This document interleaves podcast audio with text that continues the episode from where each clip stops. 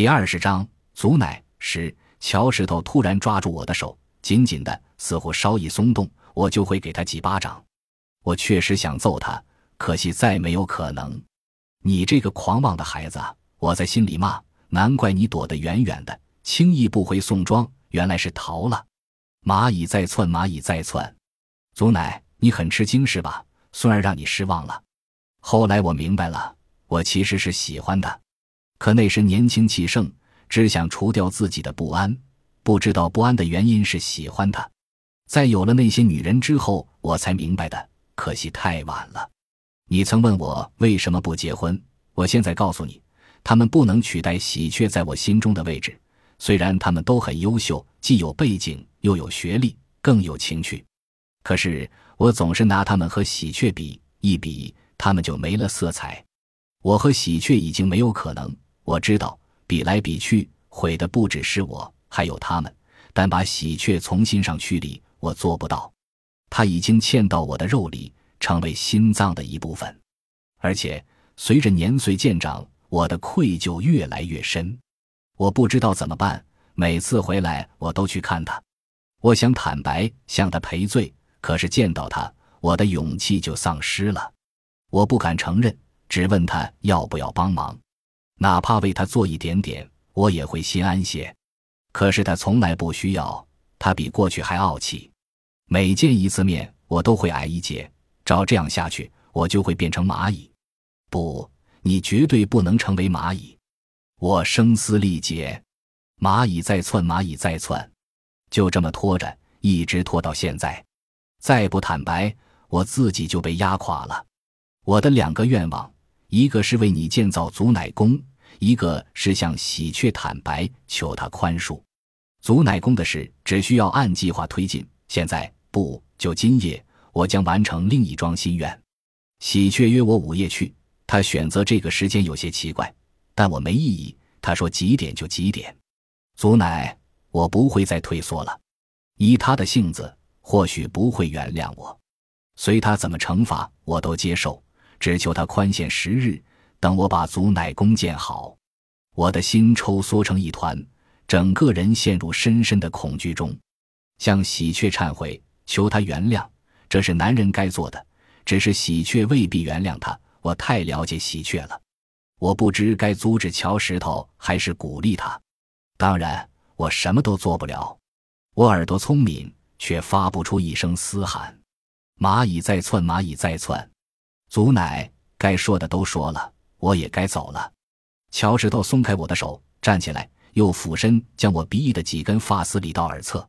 你累了，歇着吧。我听着乔石头开门、关门，听着他的脚步渐行渐远，叽叽喳喳，狂躁的雀鸣传来。难道他们预感到了什么？老天啊！我祈求道：“乔石头是我唯一的亲人，饶恕他的罪过吧。”窗外嗤的一声，我知道那是窃笑。他又来了，或许他早来了。我甚为恼火，别以为我不知道你。你出来呀，别鬼鬼祟祟的。一团影子破窗而入，我看不到他，不知他青面獠牙还是如乌鸦通体乌黑，但我知道他的存在。死神、魔鬼、鬼魂，任何一个名字都适合，就叫他死神吧。你是死神吧？我说，死神的声音竟如丝绸一般光滑，真不简单。你怎么知道？我哼了一声。世间的声音成千上万，你是最鬼祟的那个。你时常躲在暗处，我虽然看不清你，但清楚那就是你。别以为你躲着藏着，我就不知道。死神说：“你果然厉害。”我不招人待见，躲在暗处没什么不好。我说：“你还算明白。”可是你为什么不滚远一点永远离开人间？死神哈了一声：“那不可能，职责在身，我不能消失。”我冷笑道：“冠冕堂皇，全是鬼话。”死神在床前立定，声音透着严肃：“你是接生婆，该清楚的。有生必然有死，不可更改。帝王也做不到。我需把他们引到该去的地方。”就像你把婴孩引到世间，分工不同，你受人尊敬，被人颂扬，而我只能躲在阴暗的角落。我说：“没想到你还有理了。”死神说：“怎么？难道你认为我说的不对吗？”我问：“既是这样，为什么有的人能活上百岁，有人的出生就夭折？”死神说：“我不知道，我只行使我的职责。”我追问：“人的生死不由你决定吗？”死神沉默几秒，似乎难以回答。那不由我决定，而且我只决定死。不决定生，死神沉吟片刻。其实生还是死都由自己决定。我说胡说八道。死神说：“信不信由你，事实如此。”我说：“你刚才说你引向死亡，这么快就不认账了？”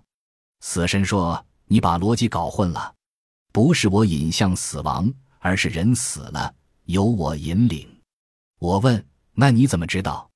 你长着狗鼻子吗？死神笑了。没错，我能嗅见死亡的气息，比狗鼻子还灵。我满腔疑虑：为什么生死由自己决定？死神说：不是所有的死亡都这样，但许多时候是由自己决定的。比如你好几次想要寻死，你站在死亡的边缘，我嗅见气息，匆匆赶来，但都落空了。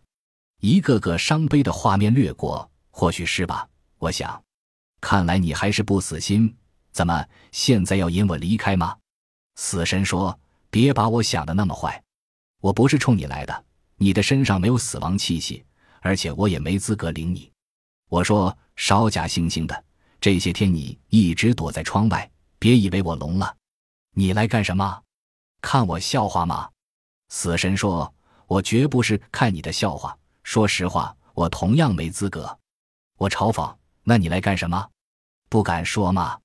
死神说：“无可奉告。”夜空传来喜鹊的叽喳声，我突然打了个激灵，结巴着：“你是来？”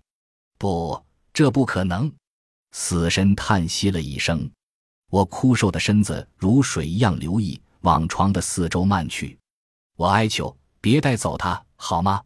要带就带我，我已经活够了，快点带我走吧。”死神说。决定权不在我，我说我现在就想死，我真是活够了。死神说：“你已经越过生死的界限了。”我叫你什么意思？我永远这么不死不活吗？死神说：“我已经和你说的够多，我得走了。不要乱猜，一切都不可预测。”我骂胆小鬼，你给我站住！那团影子飘出窗外，消失在夜幕后面。屋子再次变得空荡，我感觉自个儿不是躺在床上，而是置身于没有边际的旷野。乔石头这阵儿已经到喜鹊家了吧？我一面暗暗祈祷，一面努力竖直双耳，捕捉着村庄细微的声响。我从来没有如此安静过，也从来没有如此急躁过。我的心被劈开，四分五裂，蚂蚁在窜。本集播放完毕。感谢您的收听，喜欢请订阅加关注，主页有更多精彩内容。